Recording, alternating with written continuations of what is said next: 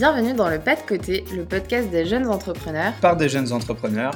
Pour, tout, le monde. Nous sommes Damien et Mélanie, deux jeunes entrepreneurs nantais.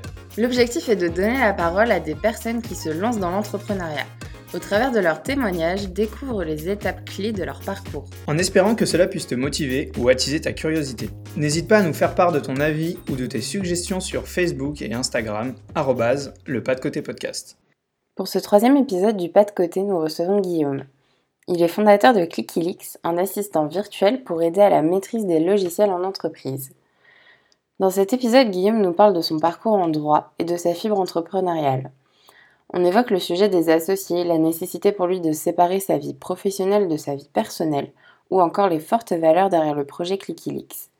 Bonne écoute Salut Guillaume, bienvenue dans euh, ce troisième épisode de podcast. Salut Guillaume. Bonjour Damien, bonjour Mélanie. Donc euh, Guillaume, tu es le fondateur euh, de Clickilix, une entreprise qui propose un assistant virtuel pour aider les collaborateurs sur les logiciels. Est-ce que tu peux nous en dire un peu plus? Hum, Bonjour à tous. alors nous, ce qu'on propose en fait, c'est un assistant virtuel pour guider les collaborateurs sur les logiciels d'entreprise. Donc comment ça se passe concrètement? C'est que quand on est face à son logiciel, souvent on est un peu perdu. On ne sait pas quoi faire parce qu'on ne connaît pas la procédure.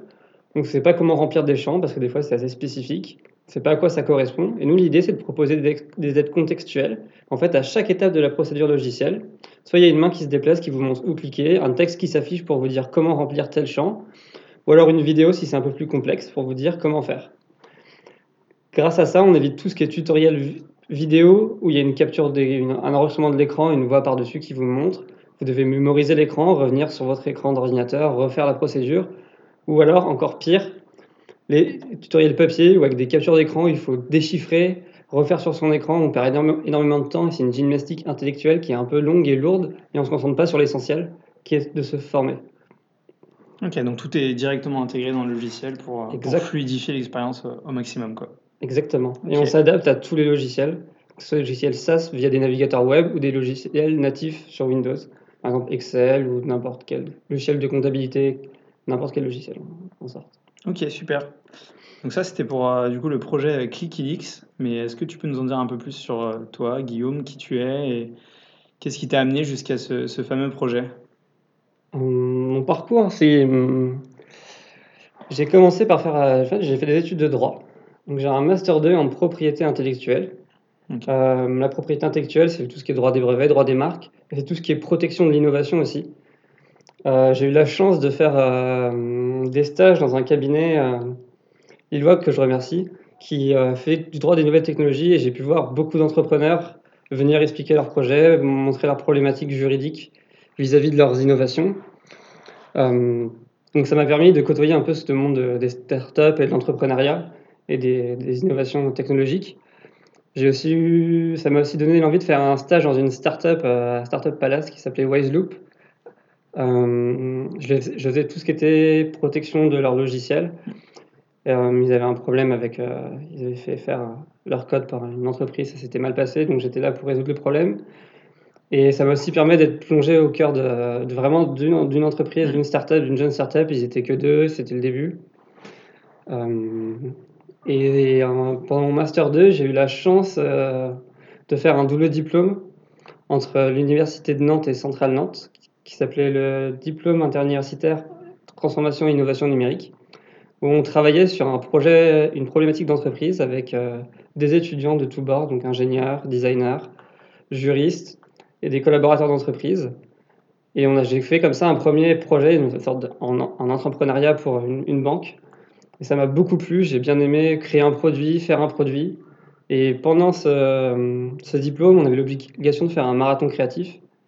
Donc je vous avoue que j'y suis allé euh, sans grande envie un week-end, euh, passer tout un week-end enfermé, euh, alors que j'aime bien être dehors, ça m'a un peu embêté. Et au final, dans la queue, je me suis dit bah, pourquoi pas pitcher une idée qui m'est venue comme ça. Je n'avais rien préparé du tout, on avait une minute, en 30 secondes j'avais fini parce que j'avais quasiment rien à dire, j'avais juste un bout d'idée. Et on a monté une équipe, on a fait troisième du, du Startup Weekend de Nantes en 2018. Et je me suis bien entendu avec mon équipe. Donc on s'est revus et on a commencé à justement aller plus loin dans le projet. Mm. Et nous, le, ce qu'on avait présenté, c'était un assistant virtuel pour aider à la cybersécurité. Et donc, on a pas mal pivoté après. voilà, comment je suis arrivé à l'entrepreneuriat après des études de droit, ce qui n'a rien à voir. Et du coup, c'est ça, ça arrivait seulement là pendant les études ou est-ce que tu penses qu'un peu avant tes études ou même dans ton, dans ton cadre de vie personnelle, tu as eu un peu l'envie d'entreprendre depuis, depuis plus longtemps? Je pense que c'était vraiment une envie profonde parce que dès, ma, dès que je suis rentré en première année, je voulais être avocat et avoir un cabinet euh, hmm. spécialisé en droit des nouvelles technologies, justement. Du coup, c'était vraiment, j'avais déjà un peu cette fibre entrepreneuriale. Et j'ai aussi sûrement la chance dans ma famille euh, d'avoir un père qui a été entrepreneur et d'avoir aussi euh, de la famille entrepreneur. Donc, je pense que cette, cette fibre vient un peu de, là. Ouais, je me reconnais aussi là-dedans. c'est un sujet qu'on avait déjà abordé. On l'a déjà évoqué, ouais, ça aide pas mal, je pense, quand on voit des entrepreneurs autour de soi, ça motive. Hum, je pense qu'il m'a aussi motivé à me lancer si jeune, c'est que j'avais, quand j'étais jeune, euh, je, travaillais, j'avais un job d'été, mon patron avait, avait 24 ans, il n'avait pas de diplôme, c'était un ancien sportif de haut niveau.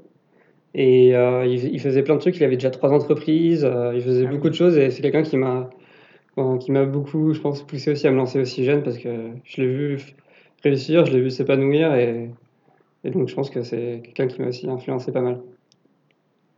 Et justement, est-ce que, euh, puisqu'on est sur le sujet de, l'influence, euh, est-ce qu'il y a des personnes euh, autour de toi qui gravitent un peu autour de ton projet Il me semble du coup que tu as un associé. J'imagine des personnes aussi, des mentors ou des personnes qui te soutiennent dans ton projet. Euh, oui, le soutien, pour moi, c'est la chose la plus importante euh, dans un projet, c'est d'avoir le soutien bah, déjà de ses proches, de son entourage. Euh, moi, personne ne m'a jamais dit non, mais Guillaume, continue ce que tu fais, c'est tout, c'est un peu, assez tracé, t'embête pas, voilà, tu, tu, peux entre guillemets avoir une carrière un peu normale et tout ira bien normalement. Mais le fait d'avoir une famille avec des entrepreneurs et un père qui a été entrepreneur, euh, justement, ils m'ont plutôt encouragé et c'était très important. Et souvent, il y a toujours des phases un peu de haut et de bas. Et quand c'est bas, je suis content d'avoir mon entourage et je suis content d'avoir surtout mon associé Pierre. Euh, parce que généralement, quand, ma partie sur laquelle je me concentre, ça avance pas trop. Lui, ça avance, ça me, ça me motive. Et puis, euh, quand il y a un obstacle, il y en a toujours un qui dit allez, on continue. Et alors, alors que tout seul, peut-être que j'aurais lâché depuis longtemps parce qu'on on rencontre plein d'obstacles quand on entreprend. Donc, euh. donc vraiment, l'entourage est le plus important pour moi, je pense. Même s'il ne travaille pas sur le projet. Ouais, ça c'est un peu compliqué. À part ton associé qui est sur le projet avec toi, c'est vrai que les autres personnes peuvent t'aider, t'accompagner et te soutenir, mais ils n'ont pas la même vision que toi sur le projet, sur, euh, sur l'évolution, donc c'est pas toujours évident. Et tu parlais pas mal des bas, tu disais que c'était important d'avoir ces personnes-là avec toi pour, pour les, les moments où c'est un peu plus compliqué, mais est-ce que tu essayes aussi de leur faire vivre le projet euh, quand ça va, quand ça va, quand c'est normal, enfin, les, les, inclure dans toutes les phases du projet et qu'ils soient le, le, plus proche possible de toi? Est-ce que c'est quelque chose que tu fais? Euh, déjà, j'en parle pas tous les jours euh, de mon projet, enfin à mes proches, à mes amis. Euh, s'ils me demandent, je vais leur répondre rapidement, mais sais pas quelque chose. je vais leur, je vais leur en parler si j'ai vraiment besoin de leur aide, mais je, leur dis quand il y a une, étape qui a bien avancé, et je suis content, je vais leur dire, mais je vais pas tourner autour de ça. Justement, je préfère plutôt me détendre et que ce soit un, autre moment que le travail. j'ai pas envie que ça empiète trop sur ma vie personnelle, même si c'est important qu'il soit là mais je, ils, suivent pas tout de très très près. Ils, ont les grandes lignes, voilà, mais je, je leur fais pas part tous les jours de chaque problème ou chaque euh, chose qui avance mm. ou qui recule. Il faut garder l'équilibre avec la vie perso. Si tu commences à trop parler de ton projet, c'est pas toujours facile. Exactement. Surtout quand on a des amis qui, qui, ont des compétences qui pourraient être intéressantes, mais c'est des amis, donc euh, moi je, je, je, distingue vraiment les deux, parce que sinon on, on est là pour s'amuser, pas pour parce que du coup, ton, ton associé, tu le connaissais pas avant de travailler avec lui. Et tu avais de toute manière pas envie de t'associer avec des proches, si je comprends bien. Euh, non, j'ai pas envie de m'associer avec des proches parce que j'ai vraiment envie de faire euh, que mes amis très proches restent des amis très proches et j'ai pas envie de que ce soit des moments où on parle travail tout le mm. temps. Euh, non, mes amis, c'est il faut faire du sport pour sortir, pour profiter, pour voyager. C'est pas pour. Si on met le travail là-dedans, ça casserait un petit peu toute notre notre relation. Euh, Si ça se passait mal en plus, alors ça risquerait encore plus de, C'est intéressant parce qu'il y en a plein qui s'associent avec des personnes très proches. Moi, je sais que j'ai fait le même choix que toi. Je voulais pas m'associer avec des personnes proches pour euh, préserver justement les amitiés, les, les liens familiaux ou autres. Mais c'est vrai qu'il y en a plein qui, qui s'associent avec euh, des amis de longue date et quand ça marche bien, c'est bien parce que du coup, tu, tu travailles avec ton pote et puis tout se passe bien. Mais quand ça marche pas, bah, c'est un peu plus compliqué. Quoi. Ouais, j'aurais plus du mal à rentrer dans. Ah ouais, à, à critiquer des amis ou à dire. Enfin, à faire dire des mots, c'est dur des fois parce qu'on est obligé de se dire des mots, Mm. c'est dur. euh, Voilà. Ça Ah ne s'est pas encore trop arrivé avec Pierre, mais voilà. Il y a un moment où forcément il y a a des choses qui vont mal se passer. On va, lui, va, lui va me dire des choses dures et je vais être obligé de lui dire des choses dures. Forcément, à un moment, faut pas trop se voiler la face. Ça, ça arrive dans toutes les entreprises, comme les couples. hein, je pense, ça. Il y a toujours des moments où ça va un peu moins bien. Ah bah oui, c'est sûr. C'est jamais. Il faut, il faut savoir. euh, Ouais. Voilà. Mais ça n'empêche pas qu'avec mon associé, on, est de plus en plus proches et qu'on Mm. on s'apprécie et on est des. Ça fait combien de temps que vous travaillez ensemble? On s'était rencontrés en novembre et puis depuis en après on se voyait à peu près même pas une fois par semaine parce que euh, moi j'avais mes études, lui il travaillait aussi. euh, Mm. Il avait son boulot donc euh, à partir de là, ça fait depuis début juillet qu'on est vraiment à plein temps sur le projet tous les deux. Donc environ deux mois. Quoi. Deux mois. Et justement, tout à l'heure, euh, tu parlais euh, des obstacles et le fait que c'était bien euh, d'être au moins deux pour affronter justement les moments où c'était plus difficile. Depuis que tu as démarré le projet, est-ce qu'il y a des obstacles qui ont été particulièrement difficiles à surmonter et comment est-ce que tu as fait pour aller au-delà? Hum, En fait, nous, on a un projet qui est vraiment fortement technologique. Euh, quand on le voit fonctionner, ça paraît assez simple, mais derrière, il y a vraiment, c'est vraiment assez poussé. Et on, on avait une partie qui était pas de notre ressort. C'était vraiment trop compliqué pour nous. Et du coup, trouver les. Déjà, on savait pas si c'était possible. Euh, et les personnes à qui on devait s'adresser pour le faire, c'était un niveau de compétence qui était très très haut et c'est des, des personnes pas forcément facilement accessibles. C'est dur de les faire travailler sur des projets de jeunes entreprises. Nous, on a dû faire appel à, un cherche- à des chercheurs, à un chercheur. C'était pas, c'était pas simple parce que pendant trois mois, j'ai pas eu de réponse. Il n'y avait pas forcément de gens à Nantes très compétents sur le sujet. Tout le monde était occupé. J'ai envoyé des dizaines de mails euh, à- aux experts sur le sujet. Personne ne me répondait. Et du coup, je me suis dit, il y a des moments, on s'est dit, ma mince, on va pas y arriver. euh, Mm. On va pas y arriver. Soit ça va être le coût va être faramineux, on va pas trouver. Ça se trouve, ça va mettre euh, des années, un an de développement, on sait pas. Euh, et au final, euh, grâce à l'université, ça s'est bien passé. J'ai pu trouver la personne pour nous le faire. Et, Du coup, vous étiez plus bloqué. Et, puis et du coup, ça, nous a débloqué, mais c'était vraiment, ouais, c'était vraiment dur. De... Parce que là, on naviguait vraiment dans l'inconnu euh, total. Et comment est-ce que, euh, j'ai envie de dire plus euh, en termes psychologiques, enfin, comment est-ce que du coup tu as gardé le cap malgré le fait que ça commençait à s'essouffler un petit peu euh, Parce que je sais que c'est une, une problématique qui revient Mm. souvent aussi, euh, les moments, enfin les coups de mou un petit peu où on ne sait pas forcément comment rebondir ou On peut comment. euh, rapidement rentrer dans un cercle vicieux après Ouais, et, ça. et pas trop sortir la tête de l'eau. Du coup, toi, euh, comment est-ce que tu as vécu ces périodes-là euh Ben, en fait, nous, ce moi, ce que je me suis dit dans ma tête et ce qu'on s'est dit avec Pierre, c'est qu'on s'est dit euh, cette partie-là, on la met de côté. On la met pas de côté, mais on fait toutes les recherches, on- on- mais on, arrête de, de, de développer sur ça, de, de penser à ça. On fait tout le reste, et quand cette brique arrivera, on l'intégrera. Et comme ça, on a avancé sur tout le reste, tout avançait, et on s'est dit, ah, il manque plus que ça finalement. Mhm. Et ça s'est débloqué, et comme ça, quand ça arrivait, on était prêt, et on avait bien avancé sur la suite. Et ça nous, surtout que ça nous, ça nous permettait de voir qu'on avançait, euh, parce que c'est frustrant de stagner, de voir que rien n'avance. Mm. Donc faut faire, même si c'est, faut faire des petits trucs pas par pas et avancer un petit peu lentement, mais sûrement. Sinon, euh, ouais, stagner, c'est la pire chose. euh, Ouais, C'est la pire chose pour le moral, c'est de stagner et de faire que reculer, Ouais. et de jamais faire un pas en avant. Je vais revenir un peu en arrière. Tu, tu nous racontais tout à l'heure euh, que l'idée de Clickylix t'était venue euh, dans la queue où il fallait pitcher un projet pour le Startup Weekend. Et donc, euh, en dehors de cette idée qui t'est venue euh, d'un éclair de génie euh, sorti de nulle part, est-ce que tu peux nous en dire un peu plus euh, de la genèse, de- des valeurs que ça représente et du pourquoi de ce, projet? Alors la jeunesse au début est assez rigolote parce que cette idée de- d'assistant virtuel en cybersécurité, en fait, ça m'est venu. J'étais dans la queue, je me suis dit, mais mince, quand je suis aux toilettes et tout, je suis sur mon téléphone, il y a la caméra qui me regarde. Et ça se trouve, moi, me voit, elle me voit dénudée, euh, c'est pas cool, elle m'entend tout le temps, elle me voit tout le temps, euh, quoi que je fasse, ça fait une situation gênante. euh, il faudrait faire un truc pour couper tout ça, être sûr que c'est coupé, euh, etc. Du coup, c'est parti sur ça, c'est pour ça que ça a plu un peu. Parce que Startup Weekend, c'est assez relax, on se prend pas au sérieux, c'est vraiment faire un projet pour rigoler. quoi. Ok. Euh, et puis après, on a un peu évolué et on a eu cette idée un peu de guider les gens pour leur montrer comment faire des procédures de cybersécurité. Donc, c'est-à-dire les guider en direct comme on fait aujourd'hui. Euh, donc, c'était un peu ce qu'on avait présenté comme idée. Après, on s'est revu, on en a parlé. On s'est dit, bah, maintenant, on va aller voir si ça intéresse vraiment des gens. On a interrogé une centaine de personnes dans la rue. Et là, euh, ce qui est ressorti, c'était pas du tout la cybersécurité. Ça fait peur aux gens, c'est hyper compliqué. Euh, les gens s'en préoccupent pas réellement, en fait. Mm. C'est pas ce qu'attendent les gens. Et ce qu'attendaient les gens, c'était d'être aidés au travail sur leur logiciel d'entreprise. Et c'est là où ils avaient le plus de mal, en fait. C'est de prendre en main les outils, euh, euh, que ce soit les personnes âgées, Mhm. à laquelle on pourrait penser en premier, mais aussi les personnes les plus jeunes, qui sont, qui sont nouveaux dans le monde de l'entreprise, qui utilisent des nouveaux logiciels, des gens qui changent de branche, des gens qui changent de secteur. C'est pas le même logiciel exactement, mais c'est pour faire la même chose, mais ils sont perdus. On avait vu, j'avais croisé une dame qui était en burn-out à cause de ça. Donc, du coup, on s'est dit, bah, soit on fait pour les personnes âgées, pour guider les personnes âgées, soit on fait pour les entreprises. Mhm.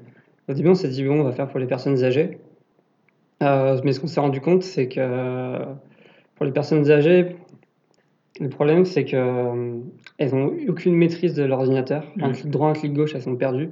Et un assistant virtuel, il faudrait qu'il soit vraiment parfait, qu'il explique parfaitement, qu'il c'est quasiment un robot en fait. Faut, faut- faut vraiment un humain, ça on peut pas remplacer l'humain sur ces, sur ces choses-là, c'est trop. Enfin, pas encore, heureusement. Elles ont vraiment besoin d'avoir quelqu'un Ouais, à côté faut- d'eux, etc. Pour votre solution, il faut vraiment une compétence minimum euh, pour Ouais, pouvoir au moins se servir d'un ordinateur. Oui, il faut, Mm. voilà. faut avoir des logiciels d'ordinateur, Mm. savoir faire clic droit, clic gauche, euh, minimum naviguer sur Internet, avoir un peu une idée du- des logiques des, des ordinateurs et des logiciels. Mais quand on, quand on est, quand on n'en a jamais fait, c'est pas forcément Mm. évident. Euh, donc du coup, on a décidé de se reconcentrer sur les entreprises à partir de ce moment-là. Mais on a toujours dans l'idée ou dans un coin de la tête, c'est de faire peut-être un produit pour les personnes âgées, Mm. quand notre technologie, ça bien, il faut que lui soit parfait, il faut vraiment que ça soit très très abouti Mm. pour que ça aide réellement les, les personnes âgées euh, vraiment début, début, débutantes. Parce qu'aujourd'hui, on voit que tous les impôts sont en ligne, tout est en ligne, prendre son rendez-vous chez le médecin, ça devient en ligne, Bah ouais, ouais. euh, quand on ne sait pas servir d'un ordinateur. Ouais, ça Je devient vais pas faire un clic gauche, un clic droit, c'est compliqué. Et du coup, euh, donc là, on a eu toute la jeunesse de l'idée. Et est-ce que toi, ça t'évoque des valeurs en particulier Est-ce que pourquoi toi, tu as envie de faire ce projet? Qu'est-ce qui te, motive à, à le pousser euh, au bout, même euh, en, dehors du fait que tu, es sûr que c'est une bonne idée et je trouve aussi que c'est une très bonne idée. Mais qu'est-ce qui te motive à, à travailler et à, à mener à bien ce projet? Ben, ce qui me pousse vraiment, c'était de faire un projet utile, que, enfin, pour moi, c'est utile. Euh, c'est quelque chose qui va plutôt servir, euh, servir l'humain, même si on va mettre entre guillemets de l'intelligence artificielle, etc. C'est pas remplacer l'humain, c'est justement aider l'humain pour pas qu'il soit dépassé par les machines. Et ça, c'est un projet qui me plaît. C'est quelque chose qui me, qui me plaît. Je suis pas pour la technologie à tout prix, mais pour moi, il faut absolument que l'humain se serve de la technologie pour, pour son bien, pour s'élever. Et pour moi, ça, c'est un moyen d'élever. euh, parce qu'on a tous des super idées, on a tous de l'imagination, on peut tous tout faire avec notre cerveau.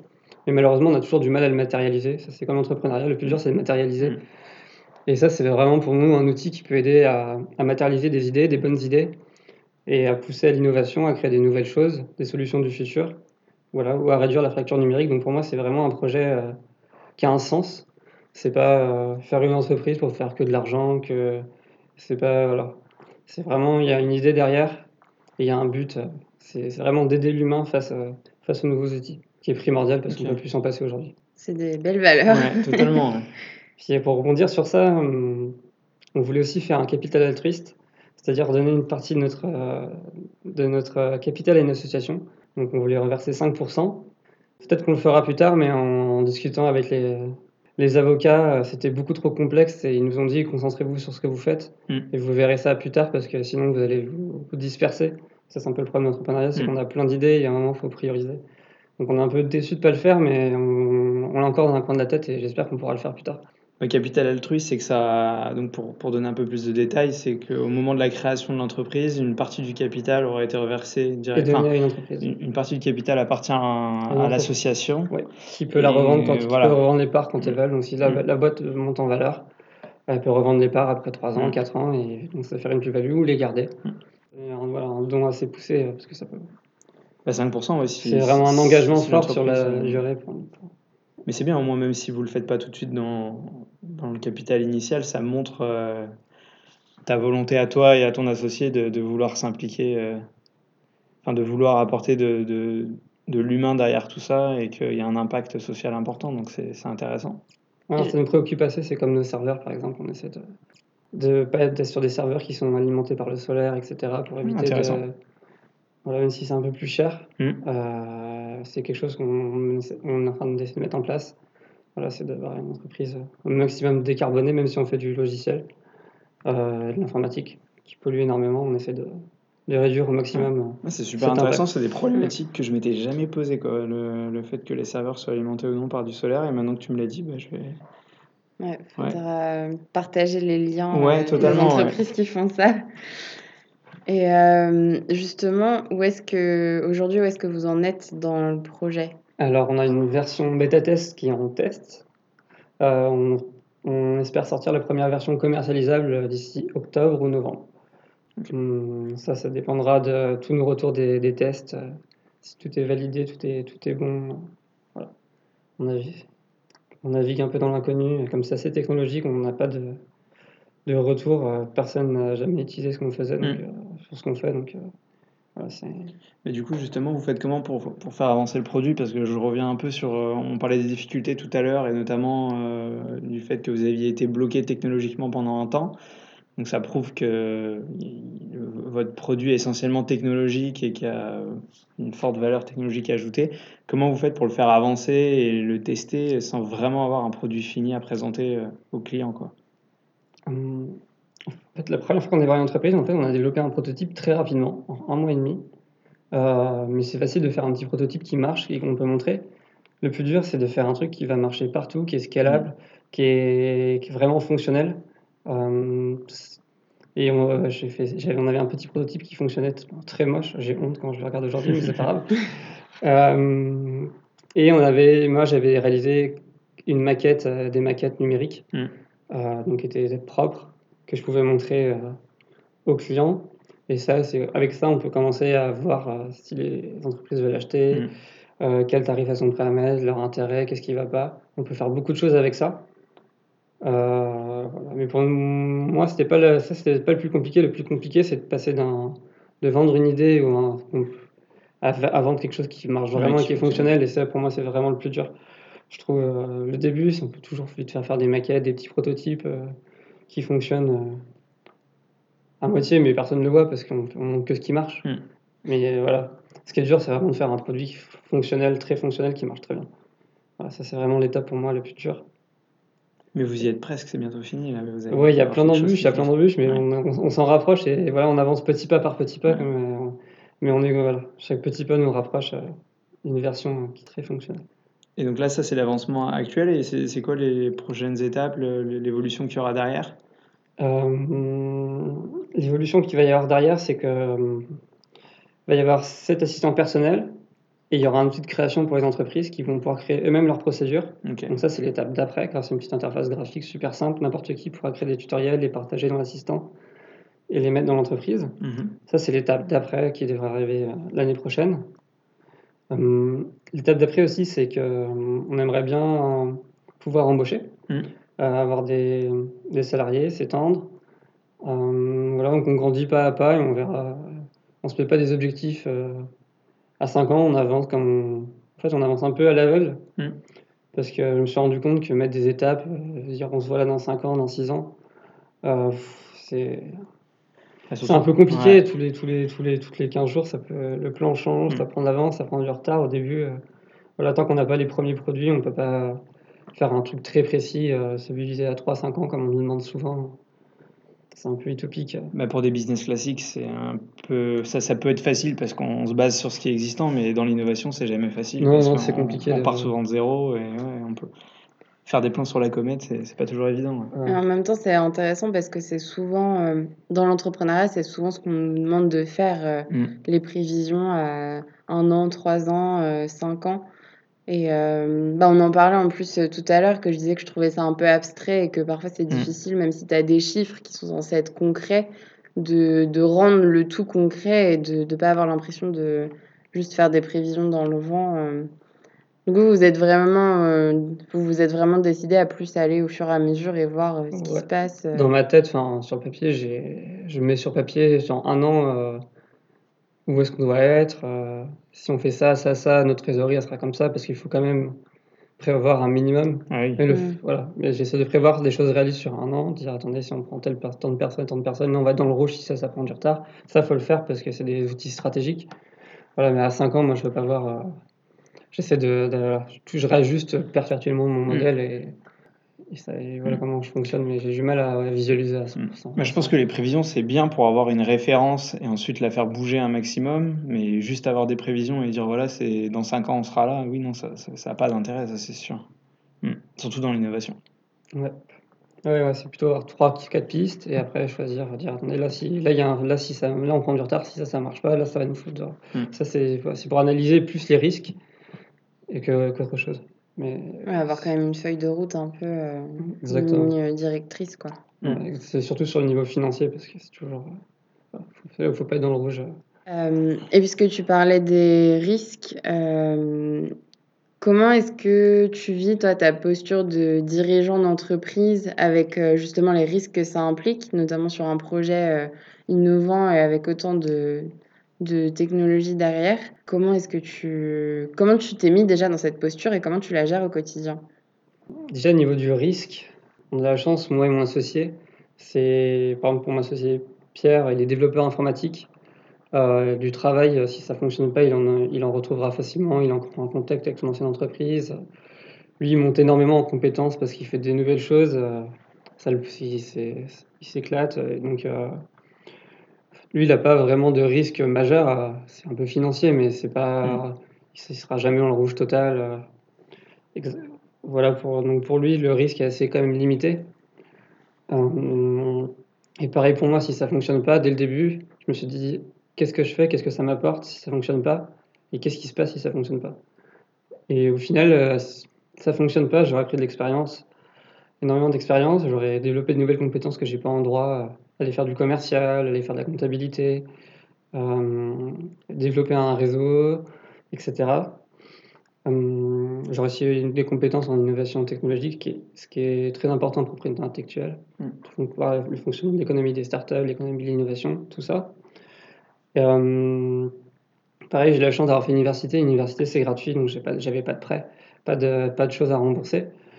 on a aussi la chance, c'est qu'on on travaille à deux. Euh, donc il y a Pierre qui est développeur et qui fait beaucoup de choses. Et on n'a pas finalement besoin de tant de personnes extérieures que ça.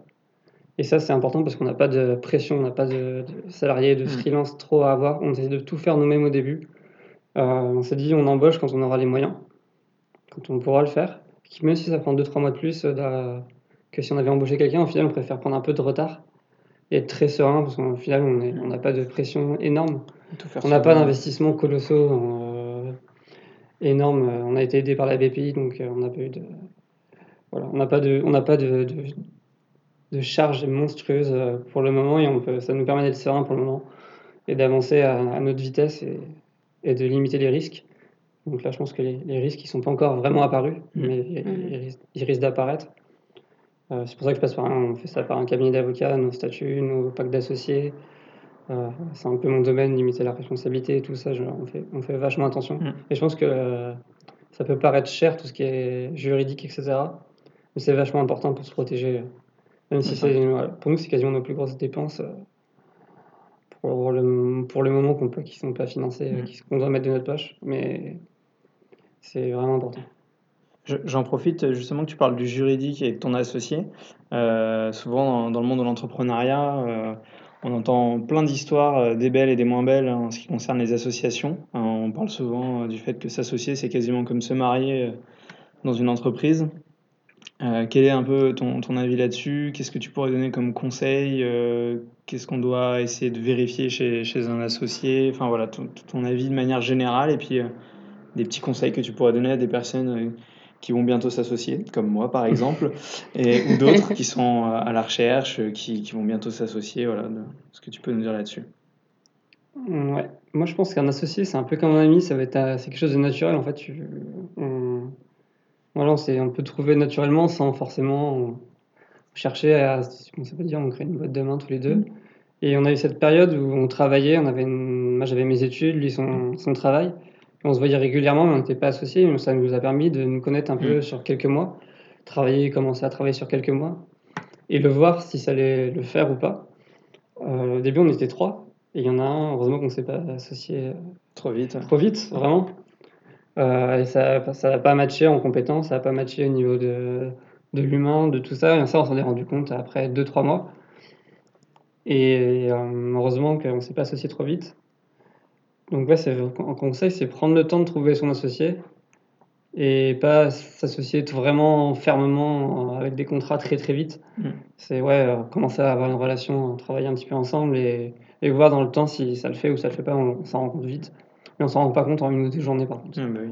Ça prend, ouais, je pense pour moi, il faut plusieurs mois déjà pour voir, avoir une meilleure aperçu de, de comment il réagit face au problème, euh, est-ce que vous entendez vraiment bien, quelles sont ses profondes motivations, etc.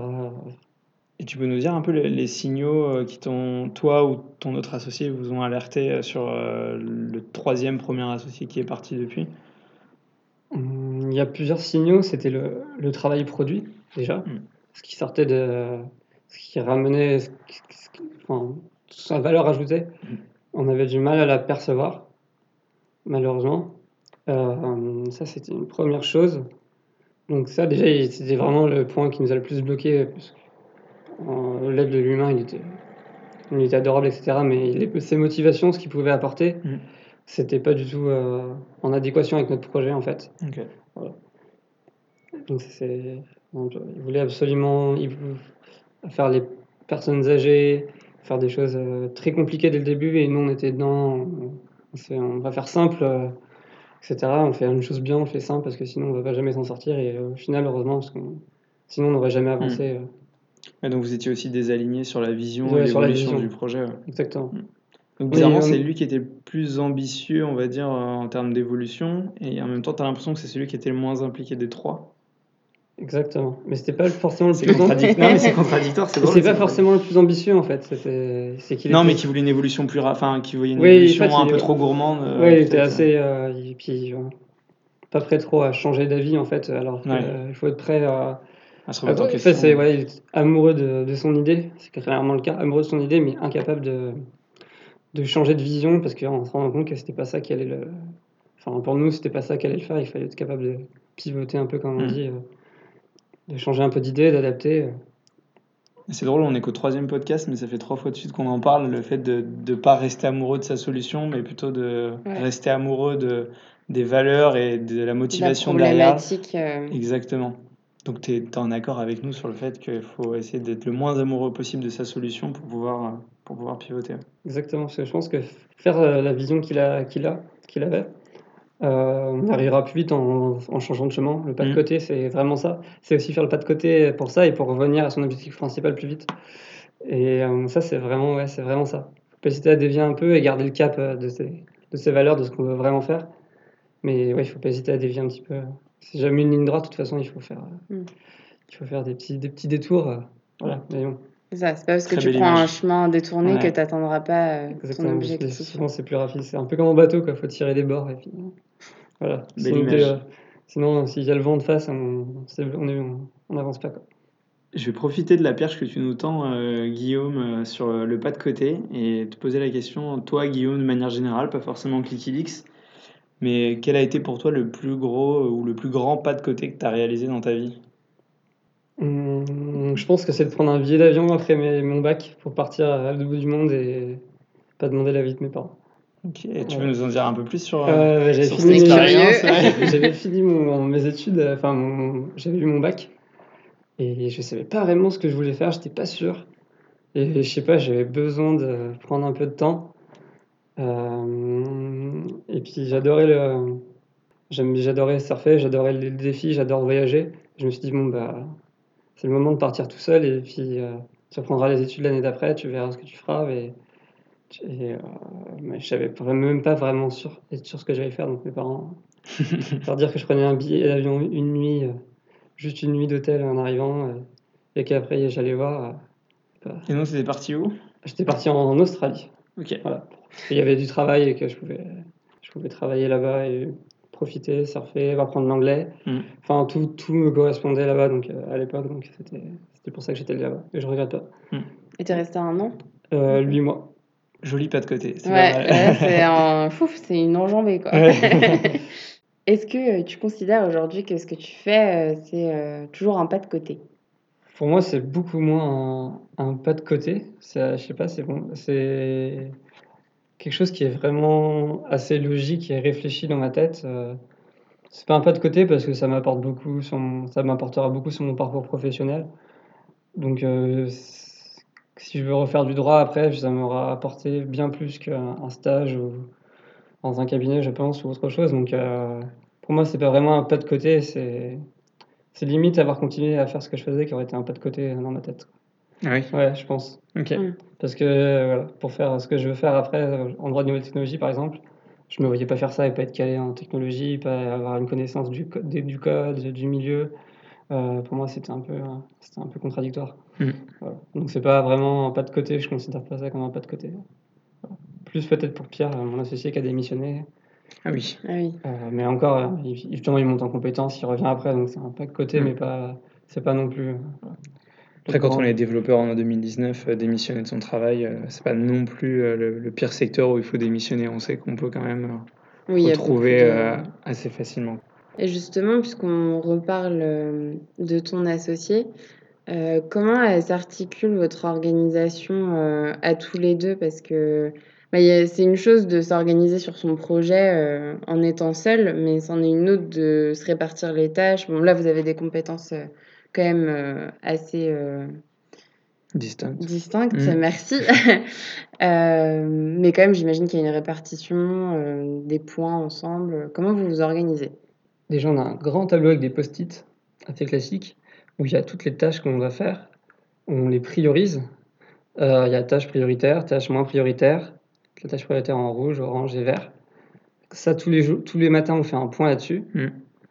Qu'est-ce qui a avancé? Quel post-it on a enlevé? Là où ça bloque? Est-ce que ça, c'est vraiment encore prioritaire? Est-ce que ça, ça devient prioritaire du coup? Est-ce que ça, on le met de côté pour l'instant? Euh, Donc il y a une partie comme ça où il y a toutes les bonnes idées qu'on aura plus, qu'on pense pour plus tard, mais qu'on ne fait pas maintenant parce que sinon, voilà, on aura trop de choses à faire. euh, et c'est comme ça qu'on s'organise. Donc un point tous les matins. Donc ça, mais ça dure 5-10 minutes.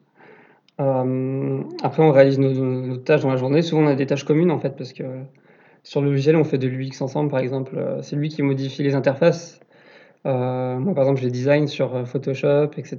Je lui, je lui montre, on les fait ensemble. S'il y a des...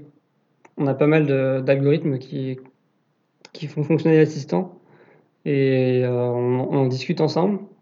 moi, je suis pas tech, mais je comprends. Je, mon but, c'est, enfin, c'est essentiel pour moi de tout comprendre comment fonctionne, comment ça fonctionne. Et ça nous a permis d'avancer parce que quand on est tout seul à réfléchir sur un truc, des fois on, est bloqué. Et sur, c'est surprenant, mais de son côté ou de mon côté, ben, j'ai réussi à débloquer ou il a réussi à me débloquer les situations, alors que c'est pas du tout mon domaine de compétence. Mais parce que j'ai compris le chose et que j'avais un avis extérieur, euh, j'ai rien avec lui, ça, a fait émerger des idées. T'apportes un nouveau regard, quoi. Voilà. Donc euh, on, travaille souvent ensemble, mine de rien, même si nos compétences sont très complémentaires, sont très complémentaires on, travaille quand même ensemble, même si on a des compétences différentes en fait. Et justement, c'est ça qui est le plus intéressant. Parce que si on était deux pareils, on penserait de la même façon et la même question, on aurait la même solution. Hmm. Donc, euh, donc c'est donc c'est super d'avoir des, des assez différents là-dessus.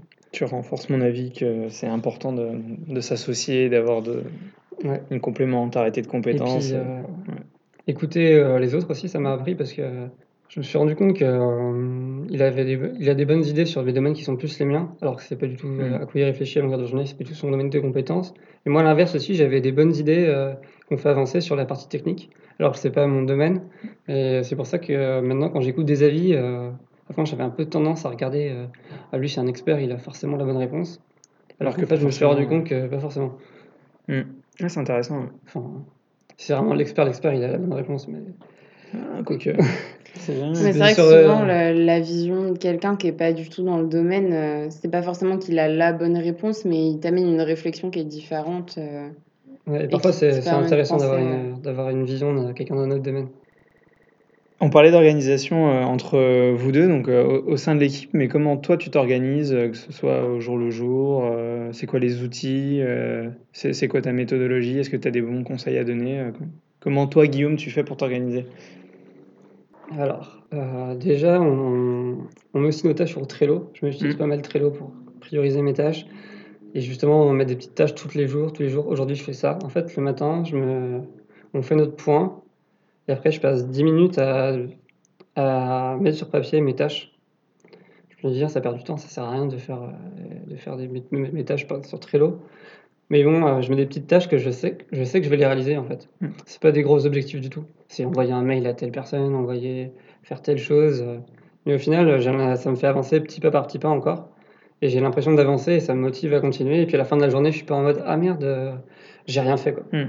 C'est ah mais attends, c'est bon, t'as fait tout ce que tu devais faire. Ou là où t'as as fait trois quarts des choses que tu devais faire, parce que des fois on fait pas tout. Mais au moins t'as fait quelque chose et, et ça avance quoi. Euh, voilà, donc Pierre aussi fonctionne comme ça. Je trouve que c'est un, moi je trouve que c'est un bon fonctionnement parce que ça nous permet de nous motiver et puis de, et puis de montrer qu'on a avancé à l'un à l'autre sur nos, sur nos tâches. Donc c'est comme ça que je fonctionne principalement. Ok. Voilà. Et puis il y a des grandes échéances, mais euh, entre les grandes échéances et des petites, des toutes petites échéances euh, qui peuvent prendre 20 minutes des fois. Mais c'est on, c'est quand même, on le note quand même et on, pour se dire on l'a fait, on Ouais, a au moins, tu- Voilà. Ça te donne vraiment l'impression que tu avances. C'est important de, de visualiser ça. ouais. Ouais, même si c'est qu'un mail à envoyer euh, qui a pris, qui a Mm. pris 10 minutes, c'est pas grave. Euh, tu mentionnais tout à l'heure que quoi qu'il arrive, tu aurais acquis des nouvelles compétences euh, au travers du projet. Euh, J'imagine que tu as toujours en tête euh, une option euh, B au cas où euh, le projet fonctionnerait pas, ce qu'on ne te souhaite pas bien évidemment, mais Évidemment. il faut toujours penser aux alternatives. Et du coup, si tu en as, que- quelles sont-elles? Ma préférée, on va dire, celle que j'aimerais bien faire, c'est monter un cabinet en droit des nouvelles technologies. C'est, l'ai encore avec des, des anciens camarades de ma promotion de Master 2 euh, qui je m'entends, qui je m'entends très bien. Mhm. Et euh, donc, ça serait l'alternative, euh, sûrement, qui me fait le plus rêver. Après, Parce qu'elle te laisse un pied dans l'entrepreneuriat elle finalement. me laisse un pied dans l'entrepreneuriat et puis elle me permet de capitaliser sur toutes mes compétences en droit et en, et en création de- d'entreprise dans le domaine de l'innovation. Donc, euh, c'est quelque chose, je me sentirais assez légitime à pouvoir le faire et, c'est vraiment un projet qui me plaît aussi à cœur. On ne peut pas tout faire euh, Ah bah non. en même temps, mais c'est vrai, c'est un projet qui me tient à cœur. Et bah, sinon, euh, voilà, si je dois revenir vers le monde du salariat, euh, ce sera toujours, ce sera toujours dans, je referai du droit des nouvelles technologies parce que j'a- j'apprécie vraiment ça. Ouais, Ça reste ton dans la- dada quand même. Je reviendrai dans la branche classique. Oui, ça me- j'aime bien ça. Je me suis rendu compte que j'aimais bien ça, en fait. Euh, Des fois, ça me manque un peu. Et à l'inverse, du coup, euh, puisque l'idée c'est quand même que le projet puisse, euh, puisse continuer et avancer, euh, quelles sont, euh, je sais qu'on parlait tout à l'heure que vous n'avez pas forcément non plus des prévisions à 15 ans, euh, mais si tu as des ambitions pour le projet aujourd'hui, euh, c'est quoi? À quelle échelle euh? Nous, ce qu'on aimerait bien, c'est déjà finir, avoir une vraie version qui ressemble à ce qu'on pense vraiment dans Mm. notre tête. Ça serait vraiment un, un aboutissement. Mais c'est pas l'aboutissement principal. L'aboutissement principal, pour nous, ce serait pas de créer de la valeur économique, mais de pouvoir euh, avoir les moyens d'embaucher vraiment des gens, de bien les payer. Euh, voilà, d'avoir une entreprise euh, vraiment, entre guillemets, sympathique, où les gens veulent vraiment venir travailler chez nous. Comme nous, on a envie de travailler dans notre entreprise, on a envie, j'ai envie que les gens euh, créent des emplois où les gens veulent vraiment se lever le matin et se disent ah, cool, je vais au boulot, pas? Ah, je vais au boulot, ça me fait chier. euh, non, non, euh, là, j'ai bien travaillé, je suis pas payé parce que j'ai vu, en- je l'ai vu plusieurs fois euh, en stage où je faisais des choses et puis au final, euh, merci à la fin. Alors que ça mérite vraiment beaucoup plus et moi, ça m'a beaucoup frustré. Et c'est quelque chose que j'ai pas envie de, que mes salariés, que j'ai des salariés qu'ils le ressentent en fait. C'est, ouais, vraiment seulement C'est pas encore trop le moment, mais on a déjà réfléchi un peu à nos grilles de salaire, à comment vraiment impliquer les salariés au maximum et, et les valoriser, les permettre d'évoluer aussi. Euh, on n'est pas encore là, mais c'est quelque chose on pense, on pensera fortement si ça arrive. Mm. Voilà, et puis on aimerait surtout, euh, moi j'adore voyager, j'adore les nouveaux défis. Donc euh, si un jour j'aimerais bien me lancer euh, dans d'autres pays par exemple, ou choses à l'étranger, ça me plairait beaucoup aussi, je pense. Ok. Voilà. Donc, Dans le objectif meilleur des principal, euh, créer une entreprise où il fait bon vivre et euh, qui Ouais, part à l'international. une bonne nuit et attention. Ok. Voilà, Super très ambitieux, mais Il faut, il faut, c'est important Voilà. ouais, pour pouvoir se- s'en donner les moyens et avancer. euh, c'est super important. Et puis surtout que le maximum de personnes utilisent notre solution et que ça aide un maximum de personnes aussi. euh, ça- si, si ça, ça va, ça marchera économiquement, forcément, logiquement derrière. Mm. Donc le principal, c'est c'est de faire un, le produit qui marche, très utile et qui apporte une vraie valeur ajoutée aux personnes. C'est tout ce qu'on peut te souhaiter en tout cas. C'est sûr. Est-ce que tu aurais, pour finir, un petit conseil, une phrase ou quelque chose que tu pourrais dire à des personnes qui auraient envie de se lancer ou qui sont en train de se lancer, euh, tout comme toi, tu as décidé de le faire? Hum, je pense qu'il ne faut pas hésiter à se lancer. Il faut quand même faire une balance des risques, euh, faire un point sur ce qu'on est capable de faire, sur quels sont nos, points forts. Euh, on a tous des points faibles, moi j'ai plein de points faibles, il y a plein de trucs où je suis nul. Si on a des points faibles, il faut se dire, euh, il faut pas se dire on va être le, c'est pas grave si on n'est pas le meilleur partout, mais il faut euh, se- s'intéresser à d'autres sujets. Mm. Moi la comptabilité ça me saoulait. Je me suis quand même un peu formé parce que c'est essentiel. Je suis pas, je suis pas expert comptable, mais il faut quand même aussi se forcer à faire des choses qu'on n'aime pas forcément faire. Si c'est pas tout le temps on fait ce qu'on aime, Mm. voilà, on fait ce qui nous éclate. Il y a toujours des tâches un peu, un peu administratives, un peu plus moins excitantes, mais il faut, s- faut, faut les faire et faut pas. Et si vous avez le désir d'apprendre et d'évoluer, je pense qu'entreprendre c'est le, c'est la meilleure chose à faire pour progresser et apprendre le plus de choses euh, rapidement. Voilà. Il faut pas avoir, surtout pas avoir peur d'échouer. Euh, si vous avez peur d'échouer, euh, ça c'est vraiment- pour moi, faut pas se lancer. Faut, échouer, ça fait partie du, du jeu. Voilà, il y a plein de- plein d'entrepreneurs qui ont échoué des, des dizaines de fois et qui ont, qui, qui ont réussi après. Très beau message d'espoir. Persévérer, persévérer. Persévérer, voilà, et puis pas avoir peur de l'échec. Mm. Voilà. C'est valable pour tout ça. Je trouve. Super. Pas avoir peur de l'échec, voilà, c'est le mot. Ok, bah merci beaucoup Guillaume. C'est une, une bonne conclusion. Ouais. Du coup, euh, merci d'avoir été avec nous euh, pour euh, ce troisième épisode euh, du J'espère que, ça t'aura plu et que ça vous aura plu euh, à tous. Merci à vous deux, puis moi je vous souhaite aussi beaucoup de réussite euh, dans vos deux projets respectifs. Bah, merci, Merci beaucoup. beaucoup. On, on entendra sûrement des évolutions sur ce podcast dans le futur. Exactement, et les tiennes aussi. Ouais. Guillaume recherche aujourd'hui des bêta-testeurs et bêta-testeuses pour son assistant virtuel. Vous pouvez vous inscrire sur son site clickilix.com. C-L-I-K-I-L-I-X.com. Merci d'avoir écouté cet épisode et à la semaine prochaine.